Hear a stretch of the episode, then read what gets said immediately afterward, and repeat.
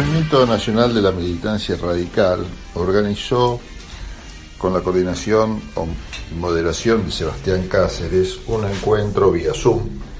La semana pasada fue sumamente interesante, el tema que los reunió fue el análisis de la situación social y laboral en Argentina.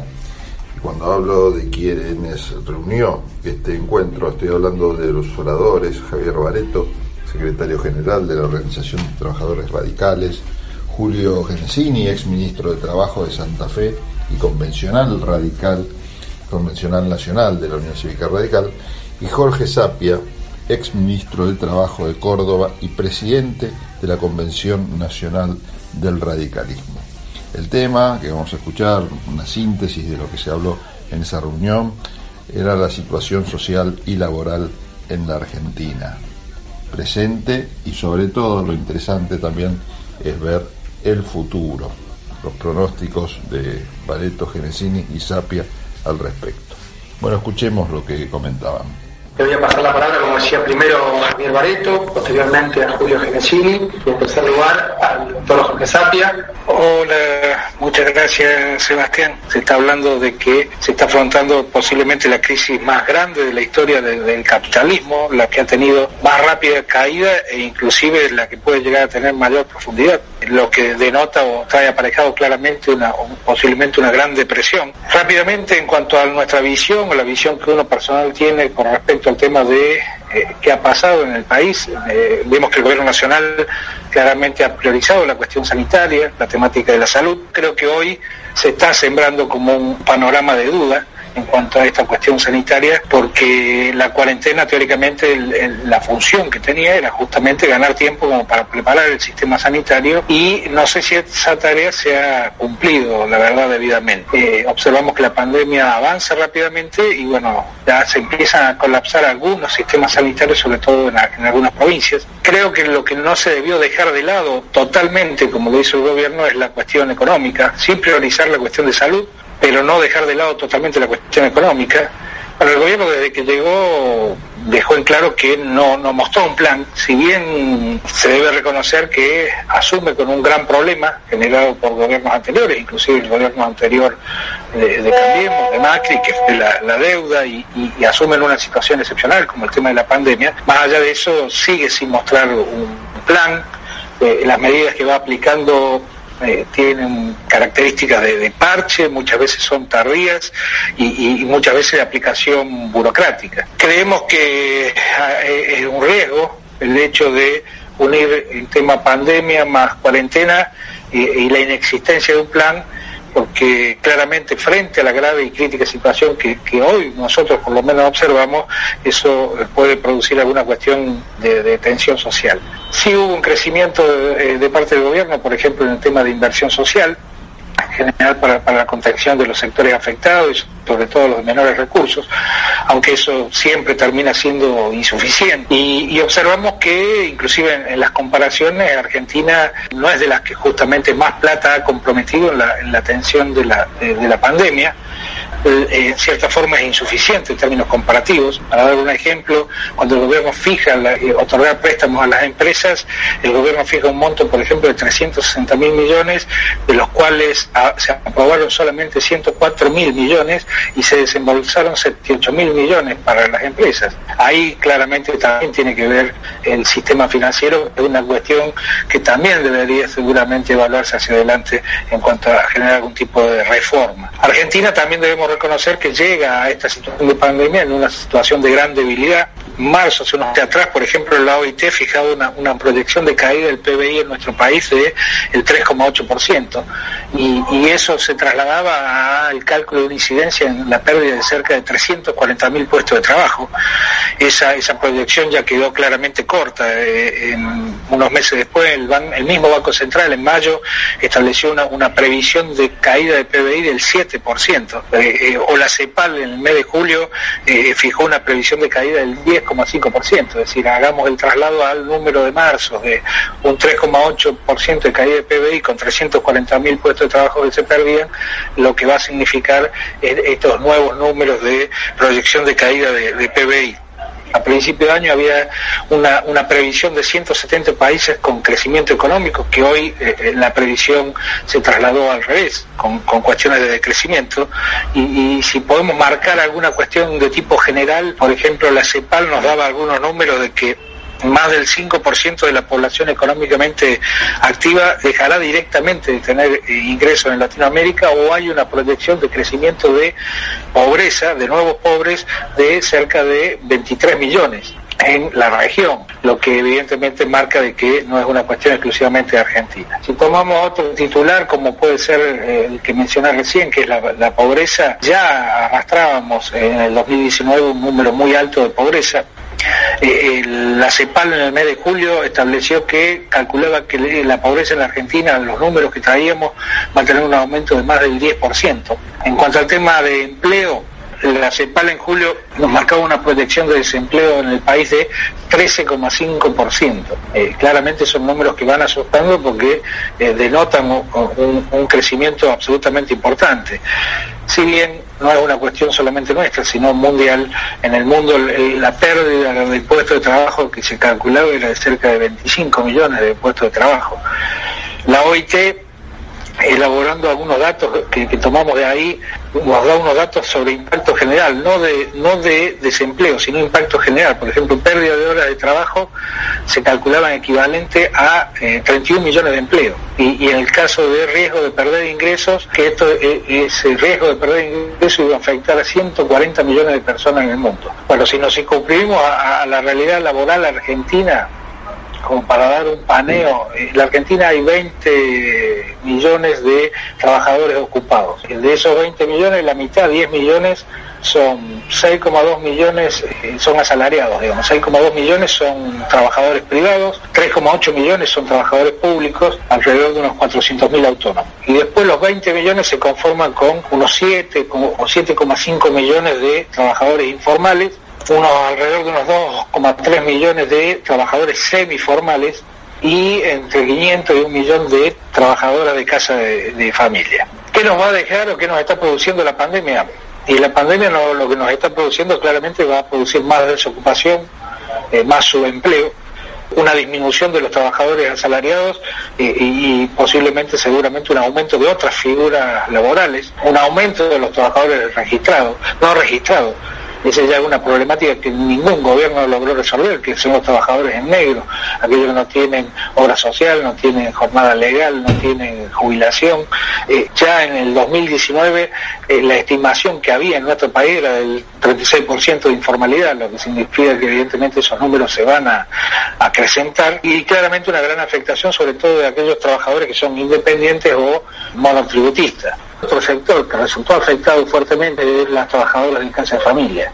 Y como dije, eh, las estimaciones van de 500 a eh, 1000 a un millón de trabajadoras, 24% de ellas son jefas de hogar y, y, y 75% negro de uno de los sectores que ha sido fuertemente afectado en esta etapa de, de pandemia. Si bien el gobierno ha sacado el decreto 329 del 2020 y lo ha renovado después en cuanto a la prohibición de despidos eh, sin causa o por fuerza mayor o disminución de trabajo, los despidos se han seguido produciendo. En junio el cálculo de desempleo o la proyección que había era de un 10,4, pero como dije antes se iba a estirar seguramente hasta, hasta el 13%. Lo mismo reconocemos que antes de la cuarentena ya había 2 millones de, argentinos sin, sin, trabajo.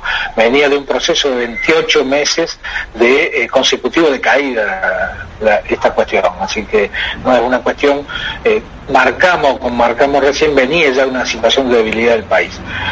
Y, y después esa cuestión de despido en cierta forma intentó ser paliada por una, una, una alternativa que, que, figura en nuestra legislación, que es el tema de los acuerdos que se fueron generando entre distintas empresas y sindicatos, tendientes a evitar los despidos, pero avanzaron en procesos de suspensiones. Esos procesos de suspensiones en general lo que producían eran bajas salariales. A, nivel de, de, cantidades, reducción de eh, procesos de suspensiones, por ejemplo, con reducción de salario al 25% y evitando el despido, pero generando esa baja salarial, eh, abarcó a cerca de un 25% de las empresas y una reducción de eh, salario mayor al 25% en un proceso de suspensión abarcó a cerca de un 10% de las empresas en Argentina.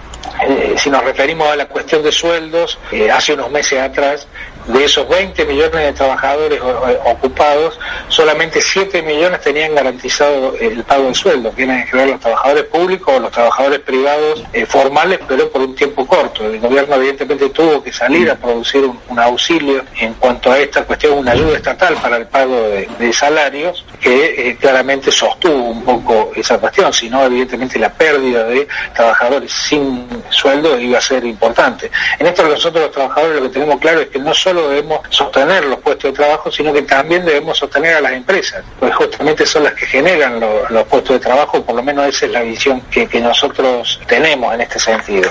Y si hablamos de, las empresas, bueno, el sector afectado en nuestro país claramente son las pymes, representan el 60% del empleo privado está representado por empresas micro, pequeñas o medianas empresas. En nuestro país, eh, eh, la gran mayoría de los trabajadores privados surge de, las pymes o, son contrapropistas. las pymes es un sector absolutamente importante en nuestro país, representa cerca del 70% del empleo nacional en, la parte privada, además de tener la importancia de ser el 50% de las ventas. Eh, eh, en los primeros dos meses de la pandemia, teniendo en cuenta los datos de la AFIP, hay 18.546 eh, empresas o empleadores que dejaron de realizar aportes. Eh, y cerca de 284.800, eso en los primeros dos meses de pandemia, 284.821 trabajadores que dejaron de tener aportes de la, de la seguridad social absolutamente significativo. Reitero la cuestión de que la pandemia ha acelerado y agrandado toda esta cuestión, pero es una cuestión que venía de arrastre anterior en los dos últimos años, entre el 2018 y el 2020, ya eh, el cálculo que había es que se habían perdido 41.950 empresas. Y el gobierno eh, ha generado remedios, pero que eh, en realidad, por lo que marcábamos antes, no, han terminado siendo la solución final. Se han ayudado, pero no han terminado. El programa ATP, por ejemplo, que es una de las medidas disponibles, no ha sido totalmente utilizado ni por la microempresa ni por la mediana empresa. Eh, los programas ATP han sido aprovechados por un 37% de microempresas y por un 67% de medianas empresas poco qué hacemos frente a este panorama. Y bueno, claramente el Estado va a tener que seguir realizando una cuestión de asistencia económica para, para, sostener esta, esta, situación de gravedad de, pandemia. Deberá claramente fortalecerse alguna cuestión de inversión pública y, deberá avanzarse en algún control de, inflación y, los efectos que va a producir, evidentemente, la fuerte emisión que se ha venido dando. Creo que en el mes de marzo se emitieron solamente 600 mil millones. Y claramente una de las cosas que sobre las cuales hay que avanzar es una gran concertación. Eh, hoy a la política, a los sectores de la política, después de 37 años de democracia, la verdad debería darle vergüenza haber primado el interés general y que lo único que haya primado hayan sido intereses individuales y sectoriales y no haber tenido la capacidad de lograr sentar en una mesa a todos los sectores de la política, los sectores de la producción y del trabajo e intentar eh, producir a partir de ahí una serie de coincidencias que se pudieran transformar en, políticas de Estado y que radiquen cuestiones que son intolerables en nuestro país, como son los niveles de pobreza, desocupación, trabajo en negro, la degradación que ha sufrido la, que viene sufriendo la salud y la educación, o la falta de una política eh, eh, nacional energética o de industrialización. creo que es necesario la cuestión de la concertación. Si la pandemia lo que nos va a producir es un gran cambio en los hábitos de vida e inclusive en la cambio hasta en la forma de trabajo. En el caso nuestro, como trabajadores, dirigentes sindicales, el movimiento sindical, debemos tratar de estar activos y formar parte del diseño de estas transformaciones que, se vienen. De acuerdo a esa actitud, va a depender que esos cambios se transformen en cuestiones positivas o negativas. Una de las cosas, y lo toco así al pasar, que se ha instalado hoy la cuestión del teletrabajo. Digamos, los avances tecnológicos venían produciéndose en el mundo y, en Argentina se instalaron de golpe con la cuestión de la pandemia.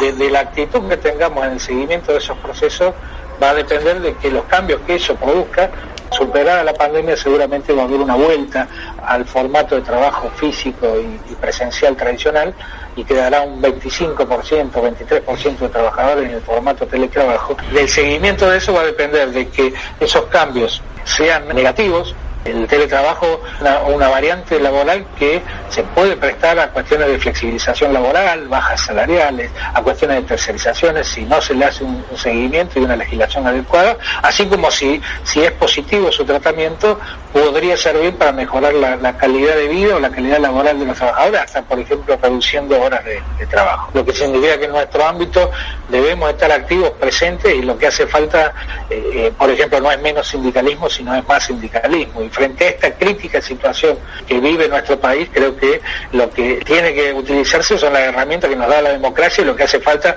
no es menos democracia, sino justamente más democracia. Gracias a vos, Javier. La verdad que siempre es un placer escucharte compartir con vos. Y voy a pasar la palabra ahora a nuestro segundo expositor, Julio Genesini. Bueno, realmente es, un gusto participar de, de, fue un poco el reporte que tiene el Ministerio de Trabajo de la Nación con datos de mayo, hace un análisis interanual, está segmentado, pero un poquito ahí, nada más que lo que habría que rescatar, que se han perdido 400 mil puestos de trabajo, pero 295 mil son del sector asalariado, del sector eh, privado. Luego también una caída de 4,8 se da también en monotributistas, este, monotributo social, autónomos, caída alrededor del 4%, crece un poco el sector eh, público, con lo cual obviamente se cambia la correlación en perjuicio del sector privado en relación al empleo público levemente, pero en el empleo obviamente hay que ver y es difícil medir el impacto futuro, es cierto, se habla de una caída muy fuerte del PBI y por otra parte también hay que tener en cuenta que hay una serie de medidas de contención que tomó el gobierno nacional que, bueno, de alguna u otra forma están evitando que se dé una mayor cantidad de pérdida de puestos de trabajo en el sector privado, bueno, como la suspensión de, los despidos, eh, bueno, el aporte para pagar parte de, los salarios de los trabajadores a través de los ATP, de la doble indemnización que, está vigente, que fue prorrogada hasta fin de año, que también genera una situación que evita cuestiones que tal vez este, ya hubieran desembocado en un despido. Pero también se da una situación de que muchas empresas que están pagando este, el 50%, que es lo que reciben del ATP, no cierran, pero difícil, no se sabe qué puede pasar si cuando se termine todo este proceso van a seguir. Es decir, hay mucha incertidumbre en función de la evolución del mercado laboral y eso creo que nos tiene que que preocupar. También, aparte de la pérdida de puestos de trabajo, eh, se, da una pérdida de poder adquisitivo que es este, muy notable. ¿no? alrededor de un millón de trabajadores tienen paritarias de este año, este, eso es alrededor del 20% de los trabajadores asalariados. El resto y el sector público, prácticamente en su totalidad, vienen cobrando los salarios del año pasado. El salario mínimo vital inmóvil eh, no ha habido una actualización, o sea que esto también es un costado a tener en cuenta y teniendo en cuenta que el año pasado también en varios renglones había perdido este, poder adquisitivo, habían perdido trabajadores contra, contra la inflación. Así que también ese es un componente que complejiza este, la situación del sector del trabajo. También está el sector informal. si hay una, una mayor cantidad de pérdida de puestos de trabajo informales que los formales, porque por la propia debilidad y precariedad del vínculo laboral es más fácil despedir un trabajador, eh, bueno, que está en negro para, para ser gráfico, que uno que está en blanco, o sea que esto nos va dando la magnitud. También creo que hay cuestiones que han pasado y que van a pasar post pandemia y que van a ir determinando, si se quiere, una nueva agenda. Este, hemos visto como nunca cómo se da desigualdad en nuestra, en nuestra sociedad con la caída de los ingresos, las dificultades para el trabajo, el desamparo que tienen los sectores independientes que hacen al mundo laboral, los profesionales, los pequeños comerciantes, que son sectores que no fueron demandantes permanentes del Estado y que hoy por primera vez tal vez necesitan el Estado y no tienen una respuesta eh, seria que los pueda ayudar. Eh, si nosotros venimos con un Estado que se especializó en programas sociales de ayuda para sectores demandantes, si se quiere, estructurales, y no tenía programas de otro tipo, y esto lo, vimos, bueno, creo que en todas las provincias. Creo que nos tiene que hacer eh, pensar en otro tipo de Estado preparado para contingencias, este, que hay sectores muy numerosos que no están contemplados en el, horizonte de proyección de los programas estatales. Ahí creo que tenemos que poner una mirada. Muchísimas gracias, Julio. Eh, siempre un placer escucharte, poder conversar con vos. Ahora le voy a dar la palabra eh, a nuestro último expositor del día de hoy, al doctor Jorge Zapia. Eh, en el ámbito nacional es evidente que todo el proceso económico está influenciado peyorativamente por el impacto del coronavirus, pero no es menos, menos cierto que esta situación viene desde antes con el notorio deterioro de la situación económica de por lo menos los últimos tres años, que impacta sobre el aparato productivo, llevarlo a una situación de parálisis donde se cayó el consumo en general y las ventas han tocado fondo. Estamos en cuarentena, buena parte de los trabajadores no, no prestan los servicios normales y hay un estado de ocio forzado en muchos casos pero habrá un momento en que se dará por terminada esta situación y deberemos enfrentar el post-cuarentena. Y los pronósticos para ese momento exponen incerteza, incertidumbre, dudas. Algunos presumen que a fin de año podremos empezar a recuperar una cierta normalidad, pero los más pesimistas o los más realistas indican que los volúmenes de actividad productiva, de actividad comercial, de actividad económica, recién recuperarán su normalidad andando largamente el año que viene. ¿Qué pasa con todo esto? Pasa que hay una, caída de, la empleabilidad y nada apunta a pensar que la empleabilidad pueda mejorar en los, en los, próximos tiempos, en los próximos meses. Esto realmente nos pone en un estado de quietud, de ansiedad y entonces nos preguntamos así como hoy hemos podido este, atacar las dificultades que plantea la cuarentena con suspensiones, con el artículo 223 bis de la ley de contrato de trabajo, pagos compensatorios, todo esto cuando desaparezca esta realidad eh, impactada por la cuarentena, no tengamos las suspensiones ni el 223 bis de la ley de contrato de trabajo, ¿qué haremos frente a ese escenario? Donde va a haber se va a notar, como no se nota hoy, la caída del empleo, seguramente va a haber más desempleo, por bueno que sea la recuperación, no va a, permitir recuperar el nivel de empleabilidad que teníamos antes de la pandemia, que no era el mejor, pero era el mejor que tenemos, mejor que lo que tenemos hoy.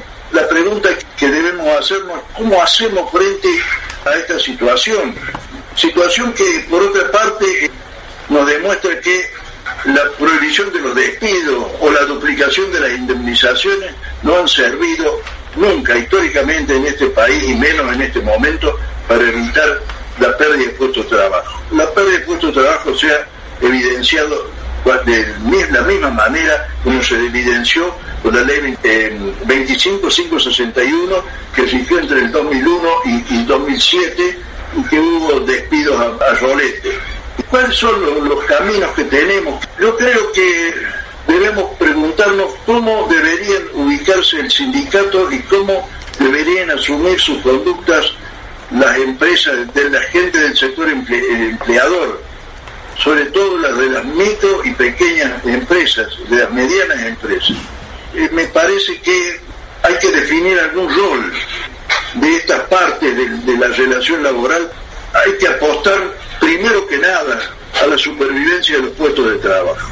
El sindicalismo argentino y el empresariado argentino tienen que entrar en un periodo de negociación aceptando algunas postergaciones o admitiendo la prórroga temporal de alguna situación, siempre sobre la base de compromisos firmados en el sentido de que no habrá despidos ni reducciones de personal. Este debería ser el objetivo central de toda la actividad laboral, preservar los puestos de trabajo que aún mantenemos. Así como se instituyó en, el país el mandato de ni una menos para proteger a las mujeres de Argentina, yo creo que tenemos que decir ni uno menos para proteger a los trabajadores argentinos del flagelo del desempleo. Esto está enfocado desde mi punto de vista en el levantamiento de la teoría de los esfuerzos compartidos. Si no hay posibilidades de que subsistan las pequeñas y medianas empresas sin trabajadores, pero tampoco hay posibilidad que subsistan los trabajadores si se pierden las pequeñas y medianas empresas. Entonces, ambos tienen que aportar lo suyo y compartir esfuerzos para sostener la posibilidad de mantener el nivel de empleo y que a partir de ese nivel de empleo se pueda generar una reactivación de la economía y con la reactivación de la economía una mejora de la situación social de nuestros trabajadores. Yo creo que hay algunos hechos que deben, que deben exaltarse como positivos. Por ejemplo, a mí me pareció que fue un buen, muy buen dato el acuerdo de la Unión Industrial Argentina con la Confederación General del Trabajo destinado a sostener el empleo y una respuesta a los considerandos de aquel DNU 329 que señalaba la necesidad de que se transite la emergencia con un diálogo social en todos los niveles y no con medidas unilaterales. Entonces, esto no solamente lo dio en su momento, sino que fue un índice de cómo la central empleadora de la industria, la central trabajadora la CGT, pudieron concurrir a convenir una forma de afrontar la crisis para sobrellevar los efectos de la misma. Y me parece que esto debería ser el objetivo central que tenemos que tener en cuenta. Además me parece que hay otra cosa que hay que poner de relieve en este momento del trabajo informal como una cosa muy importante. Acá hay una realidad que no se puede mentir. No hay una política de los sindicatos frente al, al trabajo informal. Tienen que asumir los sindicatos la lucha contra el trabajo informal. Esta lucha contra el trabajo informal debe compelir al sector empresario a que participe de esa lucha. Y, entre los dos tratar de terminar con ese casi 40% de empleo informal que tenemos en la Argentina, implicando al Estado en esa gestión.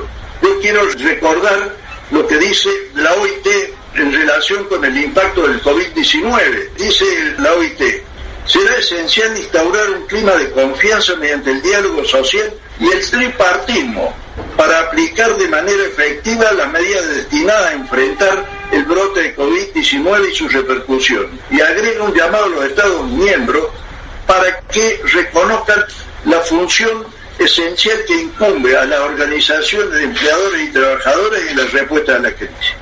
Los sindicatos y las representaciones empresariales deben promover la construcción de un escenario adecuado para llevar adelante la política de defensa de los puestos de trabajo y la atención a los sectores más vulnerables. Yo creo que un escenario apto para eso debería ser la constitución de un Consejo Económico Social donde participen los trabajadores a través de sus organizaciones sindicales, las entidades de los empleadores, los representantes de los poderes ejecutivo y legislativo y, en, general todas las fuerzas vivas de la sociedad civil para hacer un debate que cristalice en proposiciones serias, posibles y viables de cara a esos objetivos, cediendo pretensiones, todos, para que no se pierdan puestos de trabajo y para que se formalicen los que viven en la informalidad y entonces entrar a hacer propuestas concretas. Entonces la propuesta para mí debe ser, debe ser dar vuelta a la página y producir una modificación fundamental en los términos políticos. Primero que nada, para mí hay que recuperar el, rol del Estado. No un Estado industrial, comerciante, omnipotente, un Estado gestor de cualquier cosa, sino un Estado gestor del bien común, orientado a proponer, sugerir el desarrollo y el bienestar de la nación. Un Estado que aliente, primero que nada, el diálogo social y después que aliente la actividad económicamente productiva. Con participación, insisto, del sindicalismo y del empresariado. Pero para eso, para eso hay que proveerle al Estado de, los recursos aptos para poder desarrollar una política de esa naturaleza. Y esto solamente se va a conseguir si damos vuelta la política tributaria que hoy se ejecuta en el país. Terminar con los impuestos regresivos sobre el trabajo y la producción y aplicar la política tributaria a aquellos que mayor capacidad tienen para responder a las necesidades del conjunto de la sociedad. Aplicar una política tributaria que demande mayor aporte a quien mayor aporte puede dar y no a quienes no tienen capacidad para aportar nada. Y en un tema que a mí me toca muy de cerca, de disminuir el costo laboral.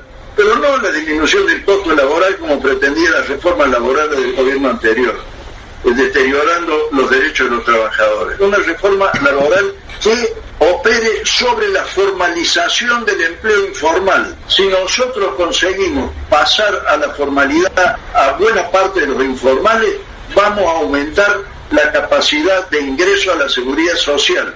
Y si la seguridad social tiene mayores ingresos, puede disminuir el costo de la contribución patronal. Y si disminuimos el costo de la contribución patronal, estamos disminuyendo el costo laboral que hay hoy en nuestro país. Esto es un, ajedrez muy fácil de entender. ¿Y eso cómo se hace? Se hace a través de un pase a la formalidad de manera gradual, de manera que se haga poco a poco, que se haga sobre la base de un seguimiento y un asesoramiento a los que pasan a la formalidad por parte del Estado, de las centrales sindicales y de las empresariales, es decir, actuando tripartitamente sobre la formalidad. Entonces, un mayor ingreso de, a la seguridad social nos va a permitir disminuir el costo laboral. Entonces, estas son las cosas que tenemos que ir proponiendo, ir haciendo para ampliar la empleabilidad en el país, para sostener los puestos de trabajo y para mejorar la cantidad de puestos de trabajo que tenemos. Representar una posibilidad de salida, pero siempre, siempre y esencialmente sobre la base de un gran acuerdo, sobre la base de, un consenso nacional cuyo ámbito ideal sería un Consejo económico, Político, Económico y Social. Y entonces, haciendo que todos comparezcamos a ese Consejo, a ese gran debate nacional, a unar criterios para establecer las políticas de Estado básicas para afrontar la crisis y derrotar la crisis. Eso es lo que yo quería contarles a ustedes. Muchas gracias. Muchísimas gracias, doctor Sapia.